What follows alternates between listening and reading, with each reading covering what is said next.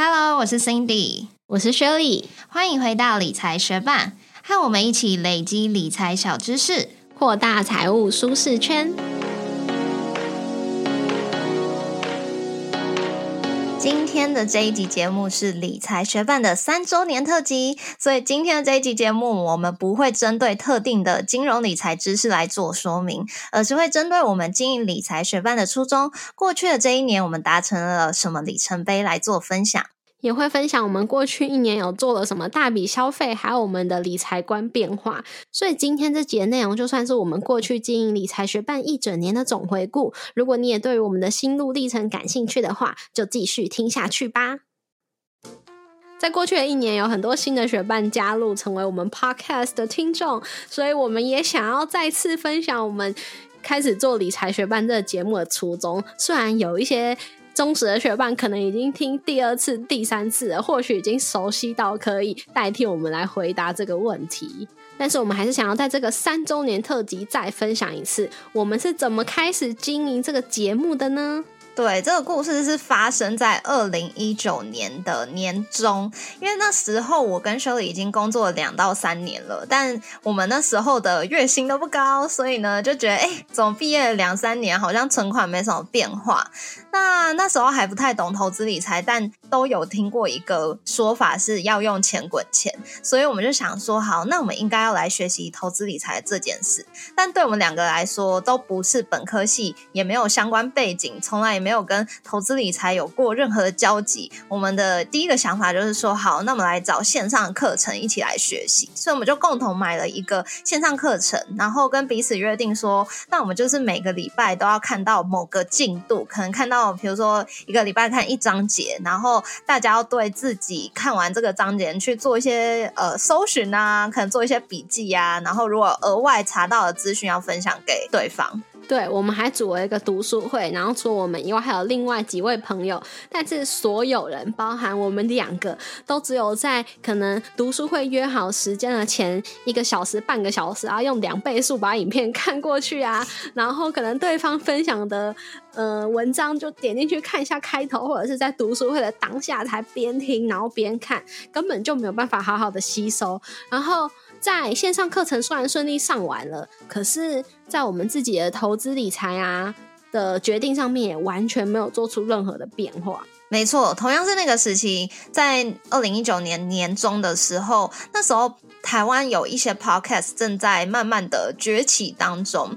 然后呢，我就开始听了那时候台湾的那些 podcast，就觉得哎，做 podcast 好像蛮有趣的。那同时在工作上的一个聚会，我有认识了一个 podcaster，他就是要访问同样是在聚会上的另外一个人。然后我那时候就看他拿着一支麦克风，直接嘟到那个人面前，然后就这样子用那支小小的麦克风做出了一集 podcast 内容。所以我就觉得说，哎，做 podcast 这件事好像蛮好玩，而且看他这样子做，感觉蛮简单的，好像门槛不会很高。所以呢，我就想说来问 Shirley，哎。你要不要来做 podcast？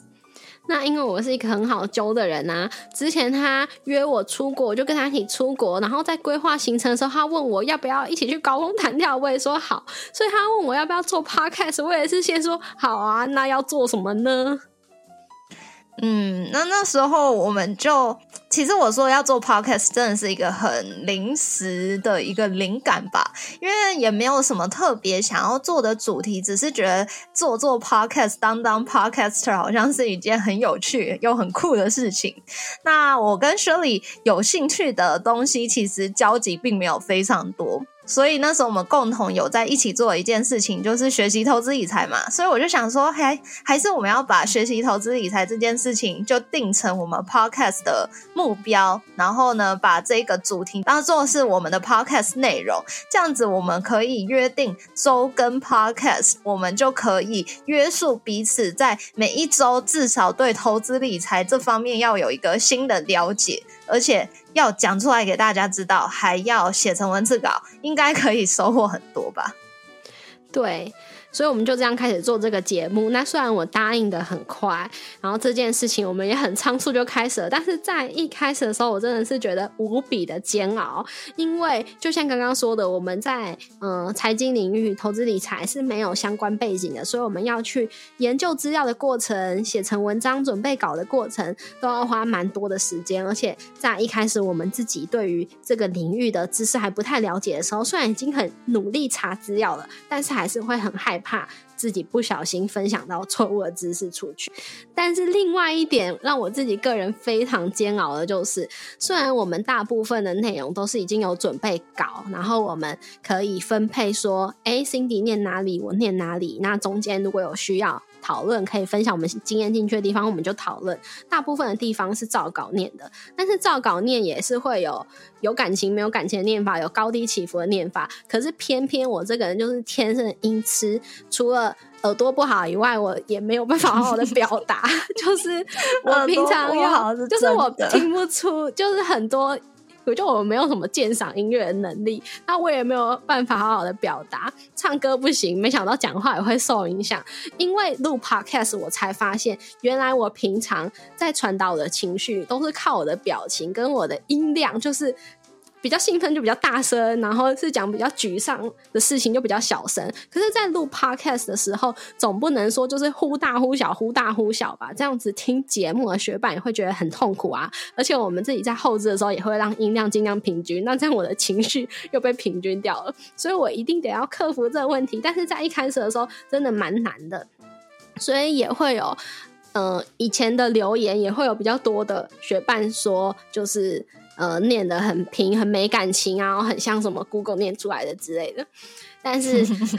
如果大家现在回去听以前的节目的话，就会发现我已经有进步很多了哦。没错，掌声鼓励鼓励。那我自己的煎熬跟学理是不太一样方面的。对于讲话录 Podcast 的这部分，我自己会觉得好像还算。比较简单的部分，因为我小时候还做过蛮多演讲，所以对于讲话这件事情，我觉得是一件非常轻松的事情。但是对于另外方面，就是要写文章的部分，对我来说就是痛苦无比。因为这件事也是小时候就开始，我小时候就是写什么呃评量的时候，我就是故意留那个造句，我不想写，我也不会写，然后不知道写什么，然后呢。回家要写作文的时候，我真的是看着那个题目，我真的是没有什么话好讲，所以呢，我都会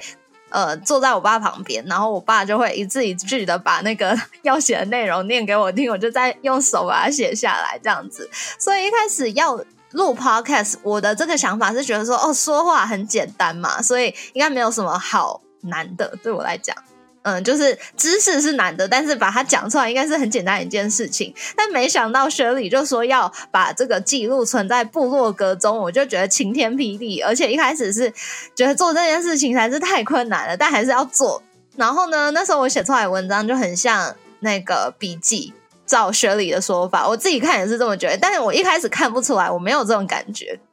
就像雪里可能一开始也完全不觉得他声音很平淡一样，就是我们自己对于自己不太会的事情都有一些盲点。但我觉得至少到现在，我自己写出来的文章应该是比以前好了很多，应该可以让学伴们也看得比较清楚一点吧。那对于这件事情，我自己是觉得也有小小的进步啦，有好非常多。因为一开始在刚做节目的一两年吧，部落格上面算我们两个的文章数量差不多，但是可能是因为我以前是在 SEO 公司工作的，所以我就受到比较多这方面的训练，所以大部分的流量都会跑。都是来自于我写的文章，但是最近这一两年的时间，Cindy 写的文章表现也真的很不错哦，所以这是有数据证明的。除了我们自己这些体感的进步以外，另外还有一些大家也是有目共睹的里程碑哦，就是我们的 Apple Podcast 评论终于超过一千人了，非常感谢大家。如果现在在听这集。呃主题不是以财经知识分享为主的。人，那你应该是我们的忠实学伴吧？你应该是蛮喜欢这节目和我们两个人的吧？如果你还没有在 Apple Podcast 或者是 Spotify 上面帮我们打星，可以现在马上打开来按下去哦。另外呢，过去这一两年来，Podcast 的竞争实在是太激烈了。除了一些可能百万 YouTuber 啊跑来做 Podcast 以外，就连一些传统那种电视上的大明星一大堆，也都纷纷跑来做 Podcast。所以呢。在过去这一年里，我们本来就有在收听我们的学伴，还是继续收听我们的节目，然后有一些新的学伴陆陆续续的加入我们，我们就觉得实在是太感动啦！在这个竞争的丛林里面，还可以保有我们的一块天地。没错，真的要非常感谢大家，因为就是有大家的订阅、留言跟支持我们，我们才可以在我们的克服我们的惰性，可以真的是没有漏掉任何一集，持续做了三年呢。我觉得这真的也算是一个我们两我我自己算是蛮常半途而废的人，算是也是我一个很重要的里程碑，居然做了这件事，持续了三年。对啊，除了吃饭、喝水、洗澡、洗头，甚至洗头都没办法连续洗三年，就是好像没有什么习惯，我都可以持续这么久的耶。嗯，对，对我们来说都蛮难得的。那还有另外一个，我觉得算是很特别的里程碑，是我们有收到校园讲座的邀请。那那时候收到这个邀请的时候，觉得很受宠若惊，因为。没有想过我自己居然可以去做校园演讲，所以我收到的时候是觉得很开心，没错。但是同时也会觉得有点怕怕的，因为没有做过这件事情。另外一个在准备这个演讲过程中比较辛苦的是，因为我们平常做 podcast 就是那集节目就选定一个主题，然后由其中一个人准备稿的内容，然后跟对方分享之后录成节目。可是，在做这场校园演讲，是我们有定好一个主题，那这个主题是成为社会新鲜人之前就该懂的财务规划。所以，虽然我们有一起讨论说，我们应该整体的呈现要有哪一些主题呀，每个环节是什么，怎么从规划到达成，然后。然后中间要插入一些我们自己的嗯心路历程分享，可是呢，因为这个会有很多自己个人的经验跟想法，必须在这个演讲过程中分享。那我跟 Cindy 虽然人生阶段是比较相似的，然后平常可能也都有在交流，可是我们毕竟经历的故事啊，跟我们。怎么受到启发啊？那些想法内容还是不太一样，所以在这个过程中就要花蛮多时间交流讨论的，所以准备时间就会拉得很长。但我们还是很开心的接下了这个挑战，然后呢也很顺利的完成这三场的讲座。非常感谢当初邀请我们的校园大使。嗯，那我们那时候最后也有请学生们给我们一些这场演讲的回馈。然后呢？那时候我们有请大家，就是帮我们评分，一分是觉得哦，这场演讲真的是对我来说没有什么用处；那五分是觉得说，哎，我在这场演讲觉得还蛮有收获的。那我们就是统计下来发现说，哎，其实有蛮多学生给我们四或五分的，所以就觉得很开心，可以。嗯，这些内容可以帮助到大家。那有一个非常我觉得是很感人的回馈，这个学生他说他之前有买过投资理财的线上课程，但是那一天听到我们的讲座之后，发现这跟他花钱买的线上课程的程度不相上下，所以他非常开心。也真的非常感谢这位同学，因为让我们一开始是觉得有点怕怕的心态，到现在觉得哦，原来可以比较肯定自己了，所以也觉得很开心。对，因为在做节目的这三年来，大家可以听到有一些是我们抓住的机会，像嗯。像刚刚说的一些业配合作，但是其实也有很多是我们放弃的机会。像是我们才刚开始做节目没多久，可能因为那时候 podcast 也正在起飞吧，所以我们就会有陆陆续续收到出版社的邀约，问我们要不要出书分享我们的经验，一直持续到现在。可是其实我们就是忽略它，或者是延后它，拒绝它好几次，因为我们会一直很害怕说。我们也还没准备好啊，就是我们其实也是刚从就是投资理财小白，慢慢的进这个节目，建构出理财观。那我们还不确定说，我们这个理财观是不是在未来我们会觉得说非常适用的。有一些东西，我们就会因为觉得自己还没有准备好，就没有接受。可是这次这个演讲邀约来的时候，我们当然看了也会知道说。嗯，这个。以赚钱来说，它绝对不是效率最高的。然后我们在准备过程中可能会有点辛苦，可是就觉得说也不能什么东西都是我们自觉已经有八十分、九十分、一百分才去做。那我们可能是现在只有四十分或六十分，可是我们知道，如果我们接下了这个挑战，那我们就会努力的提升自己去完成这个挑战。那这在这个过程中就可以进步。所以，嗯，我觉得收到大家那些四分、五分的回馈，就。觉得说啊，很感谢大家喜欢的节目，然后也觉得说我们有达成让自己进步的这件事。那节目做到现在，其实我们的 podcast 内容已经累积了一百五十集以上了。那在这一百多集当中，你有什么最喜欢或者是会最常回去听的内容吗？回去听倒是不会，因为很多节目我们是分享呃观念啊，还有一些细节。那如果它的细节是很多的话，其实我们录完节目一段时间之后，就会忘记这些细。就会忘记一些细节，但是会记得录过那集节目。然后我如果我需要相关的知识，我要去确认的时候，我就会去查我们之前的文字稿来看。那我自己最近蛮常看的，可能就是所得税啊，就是我想要去确认一下，说，哎，我跟我老公两个人之后要怎么报税，可能。会比较好，我就会回去所得税那集看一些扣除额的认定方式，所以那一篇文章我就蛮常回去看的。然后另外一篇文章蛮常看的，就是可能像房地合一税，因为我们最近就会有在看房子，然后就会想要去了解一下这相关的知识嘛。嗯，开心，因为那两集都是我写的。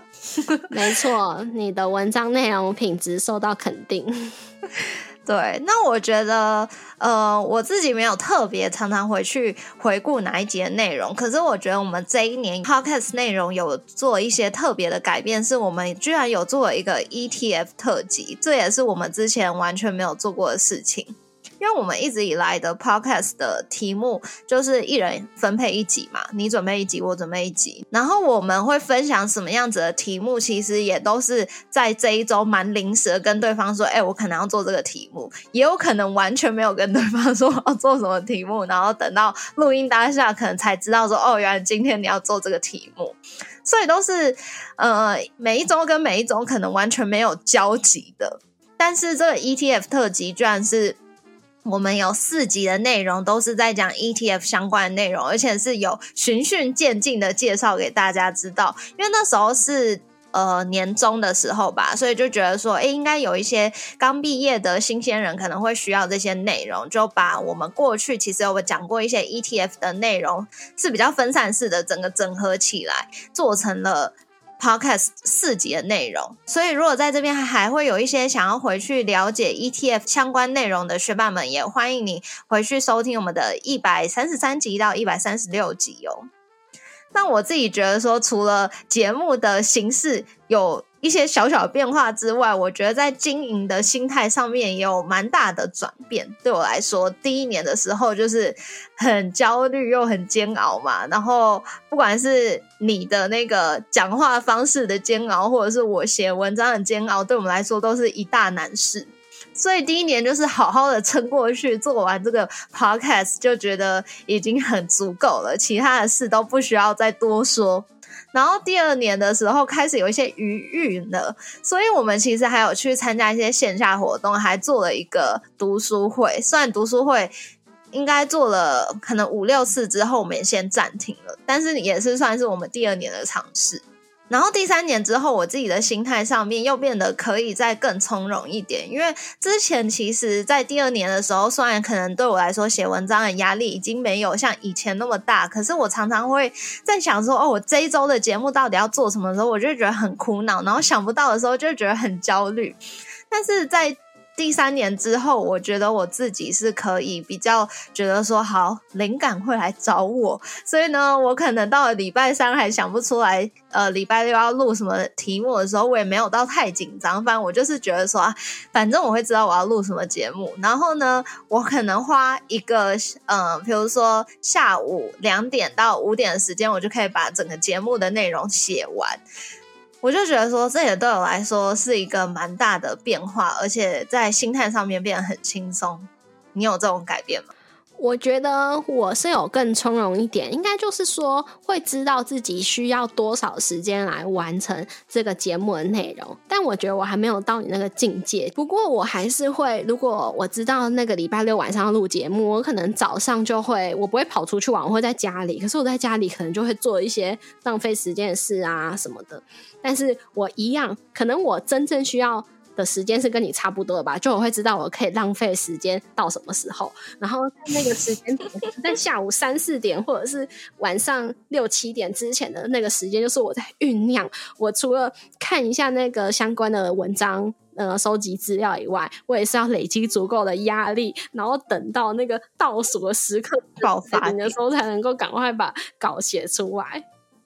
呃，你刚刚说到出去玩这件事情，我觉得今年我会变得比较从容，是因为我的家人跟我的男朋友到终于知道我做的节目是什么东西了。就之前他们可能知道我在做 podcast，可能他们都不知道是什么主题跟内容，或者是我节目名称都不太知道。然后呢，今年他们终于发现了这件事情，但是在发现之前，他们其实常常会要求我。在我们，因为我们现在都是固定礼拜六晚上录音嘛，但是他们就是常常会要求我早上就要跟他们出门玩，然后玩到下午可能四五点才能回家，所以我能准备节目的时间就会变被压缩了许多。那今年他们终于知道我在干嘛，他们也终终于认真的正视我对这件事情的认真程度，就比较不会再。嗯，就比较不会再随便的要求我要挪动跟你的录音时间，或者是觉得说反正你出去玩回来再做就好了嘛。因为他们也知道说，哎，我要做这个其实也不是很简单的事情。而且我们这一年也有比较多的商业机会，他们应该有更认同我们这个计划的价值了吧？哦，对对。然后刚刚 Cindy 有说到想题目是他觉得。最容易造成他苦恼的事情，所以呢，如果学霸有什么想要了解的，嗯，如果学霸有什么想要了解投资理财知识啊，或者是想听我们做什么主题的节目的话，也可以留言啊，或者是透过 Instagram 私讯告诉我们哦，这样对我们会非常有帮助。而且也会让我们真的没错，对，而且也不会让我们做节目做出来之后才发现大家对这主题根本就没兴趣。像上礼拜我做的那个运彩主题，我看收听量大家兴趣是特别不高。对啊，所以如果大家有什么想听的主题，非常欢迎你私信我们来解救我们这个干枯的灵感。那接下来也想要分享一下，我们今年有做什么大笔的消费，花多少钱，值不值得？如如果你想做类似的消费的话，也可以参考我们今年的经验。我今年做的大笔消费之一就是牙套。如果有在听我们节目的闲聊的学伴，应该都知道我去做牙套这件事情。那我做的其实是影视美，但我是做轻矫正，所以轻矫正的钱是。比起一般就是影视美的疗程少了蛮多的，所以我的清矫正是花了十三万，但是我有在做一些就是修牙龈的手术，所以那个手术花了三万块，总共加起来是十六万。对我来说是一个蛮大笔在外貌上面的投资吧。其实我以前没有很注重外貌，然后呢，我的牙齿的排列其实也不算很乱。那为什么今年我终于会下定决心要做这件事情？就是因为我觉得我的门牙好像那个缝有越来越开的趋势，然后我不是很喜欢，所以我就去咨询了大概三家的牙医诊所。后来我就决定要做这个牙齿矫正。然后呢，在跟医师咨询的过程中，我也才发现说，哦，原来我的脸型这么的不漂亮。然后呢，原来我牙齿长这么小颗，反正就是发现很多之前从来没有注意过我的整个牙齿啊、脸型的这些变化。所以后来我就是找了一个我觉得比较信任的医生，然后就跟他讨论说我要做到什么样的程度，就开始做了。直到现在，我的疗程应该剩下四个月的时间就可以结束了。然后我个人是觉得说，虽然花了十六万，但是我觉得很满意。然后呢，我也会觉得说，哎，我怎么不知道我应该要早点开始？因为其实小时候我就有想过说，我要做牙套，因为我会觉得说有一点点不整齐，可是真的没有到。很夸张的地步，看起来应该都还算蛮正常的，所以一般也没有听过任何人会建议我要去做牙套。但我小时候就有想过这件事情，但是家人也没有想过要让我做，就觉得看起来蛮正常。但是就是做完之后才发现说原来这么不一样。那一天我才传了，就是我还没做之前的一个嘴的截图，再加上我现在做了之后的嘴的截图给 Shirley 看，因为他算是蛮常见到，他已经算是蛮常见到我，而且他从小看我长大，他还看不出来我的牙齿有什么变化。但是那一天我不是传给你吗？你就发现觉得说蛮不一样，对吧？因为我觉得你本来的牙齿真的没有乱，就是其实我是一个蛮。会在意别人的牙齿的人，因为我会觉得说他在笑的时候，我一定会看他的嘴巴，所以那你会很常笑嘛，所以我也会看你的嘴巴。但我之前都没有觉得说你的牙齿有乱，虽然有觉得你的牙齿看起来比较小颗，所以我没想到你会去做就是戴牙套，然后改变它的排列的这个矫正，然后我更没想到还有就是把牙龈变少了这种手术可以做，嗯。对啊，所以我觉得如果有想要做牙套的学伴们，我真的是蛮大力推荐。在我还没有做牙套之前，我听到我朋友做牙套可能要花二十几万，我都会觉得说，哦，真的假的？就是有这个必要吗？可是当我今天自己做完牙套呢，我看到那个改变之后，我就真的觉得很有必要，赶快去做。现在想要做牙套的人，我如果来问我意见，我都一定会跟他说去做。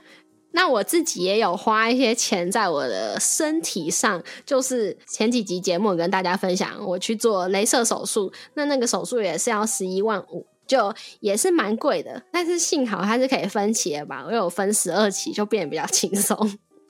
嗯，然后我觉得很值得啊。我现在就不用，因为我本来近视虽然不深两三百度，可是我很不喜欢戴眼镜，所以而且我的眼镜刚好我买到很重的吧，戴的时候就觉得很容易觉得累，然后没戴眼镜的时候可能什么东西都看不清楚，虽然还是可以就是生活机能没有受到影响，可是可能我老公会觉得受影响吧，因为我家有那种浅色瓷砖的地板，然后我可能坐在某一个椅子。上面办公的话，那它附近就都会是我的头发，可是我根本就看不到瓷砖上面有我的头发，所以我也不会去吸地什么的。他就想说，为什么我对于整洁标准那么低？但其实我根本就看不到那些脏乱。然后我做了那个镭射手术之后，我有时候一天都吸好几次地板呢，因为我就很明显看到一条一条黑黑的头发在地板上。所以我老公对于这个，你老公应该我老公对于这个近视镭射手术觉得很满意。而且我在刚做完近视镭射手术的时候，就不能一直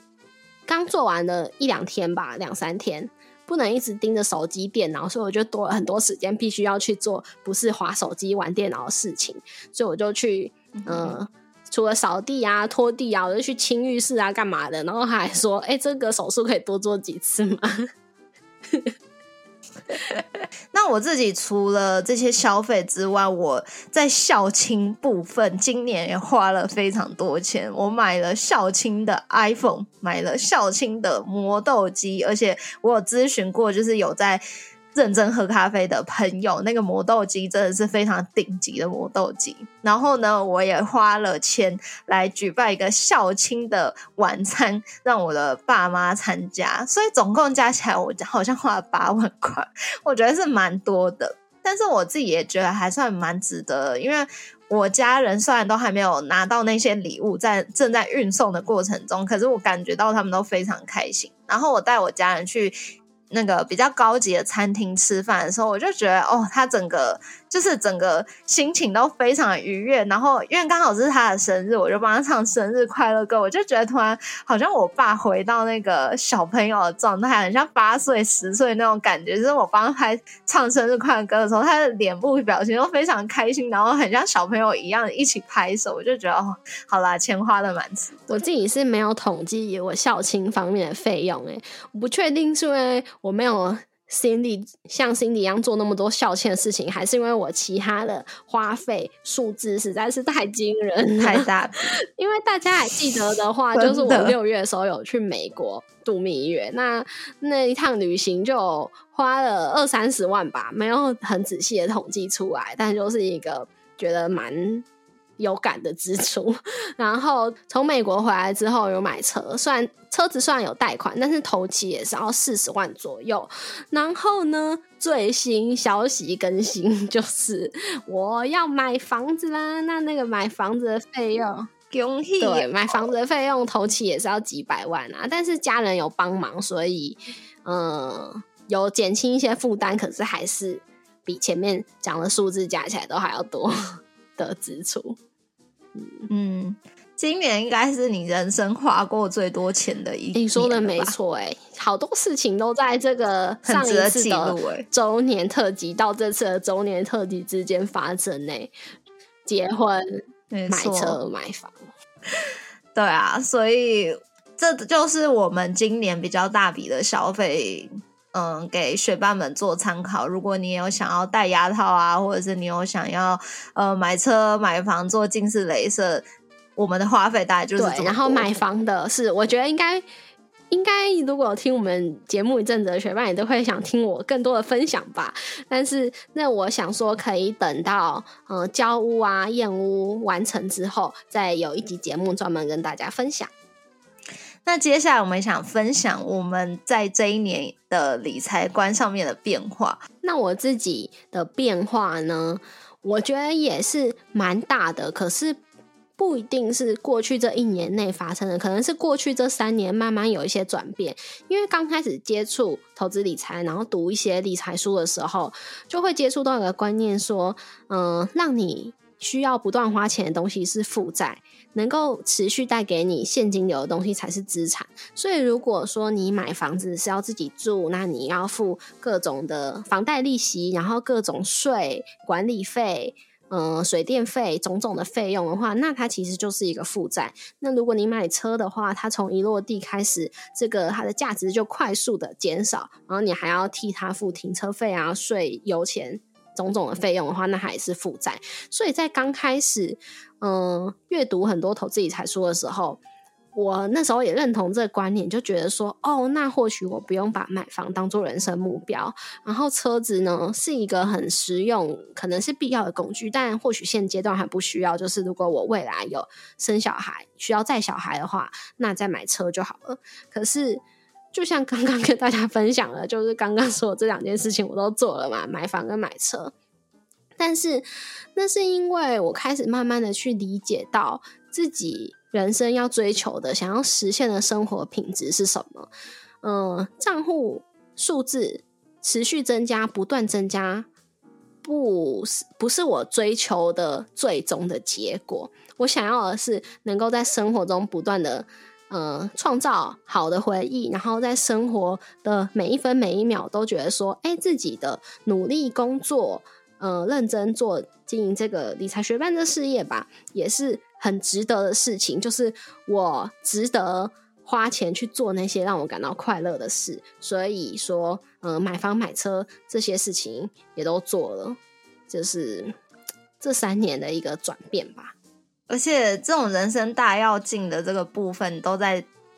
两周年到三周年这个之间完成的。没错，就是从去年的十二月八号附近那个节目开始到现在，中间过程发生的结婚啊、买车、买房这些大事，我自己还有另外一个算是。嗯，金钱观、人生观的变化吧。就是我其实虽然身为一个工程师，但我是个人非常喜欢接触身心灵领域这种没有科学根据的东西。那我今年其实也阅读了蛮多身心灵领域的书籍跟一些 podcast，之后我就会觉得，呃，有一个新的想法，是觉得说，哦，我们。每个人来到这个人生的目的可能都不同，然后每个人要学习的课题也都不同，然后要体验的事情也都不同。那过去的我可能会比较追求是资产上面的成长，然后看到账户的数字一直增加、增加，收入增加、增加这样子。但在这样子的过程中，可能就会为了想要省钱而嗯，就是放弃一些可能。出去旅游啊，或者是一些要花钱的课程，这些体验。但现在就会觉得说，我要经历的是这一切的体验。那以前可能会没有去花到这个钱，或者是会觉得说哦，可是没有存到钱，但现在就会觉得说，其实呃，我的人生有。我自己要走的旅程，所以呢，我会赚到的钱就是有他的规划，然后呢，我会花的钱就是也会是会花出去。虽然钱会花出去，但是我的收入还是有在变多，所以这件事情就慢慢的。不会让我这么担心，金钱焦虑慢慢减少，开始可以比较自在的去体验生活的感觉。我觉得这也是一个蛮大变化的，也希望分享给大家这个想法。如果你也有这样子的金钱焦虑的话，或许可以试试看我这样子的想法，看看生活会不会有一些改变。对，所以其实这不只是理财观的变化，其实是整个金钱观啊和人生观都在。这个经验和岁月的催化之下，让我们有了改改变了许多。没错，对啊。那今天的这一集内容，主要就是分享我们从两周年到三周年人生的一些变化，理财学办的里程碑，还有呃我们自己。个人上面经验的分享。那如果你在这一年有发生什么有趣的事情，或者是你嗯跟着理财学伴有学习到什么东西，也很欢迎大家透过 Instagram 的私讯来跟我们分享你个人的小故事哦。谢谢你在忙碌的生活中愿意播出时间来和我们一起学习，在这边也诚挚的邀请你在 Apple Podcast 和 Spotify 上面帮我们打星留言，让这个节目被更多人听见。同时也欢迎你到 Instagram 搜寻理财学伴，找到我们来跟我们聊一聊。如果你也愿意支持我们，继续把理财学伴做得更好，让这个节目被更多人听见，欢迎你分享理财学伴给身边也想一起学习投资理财的朋友哦。过去的一百多集节目在我们的网站上都有文字版的整理，欢迎大家上去我们的网站回顾一下哦。网址是 moneymate 点 space，拼法是 m o n e y m a t e 点 s p a c e，也可以从节目的简介中找到网址哦。理财学伴，我们下次见，拜。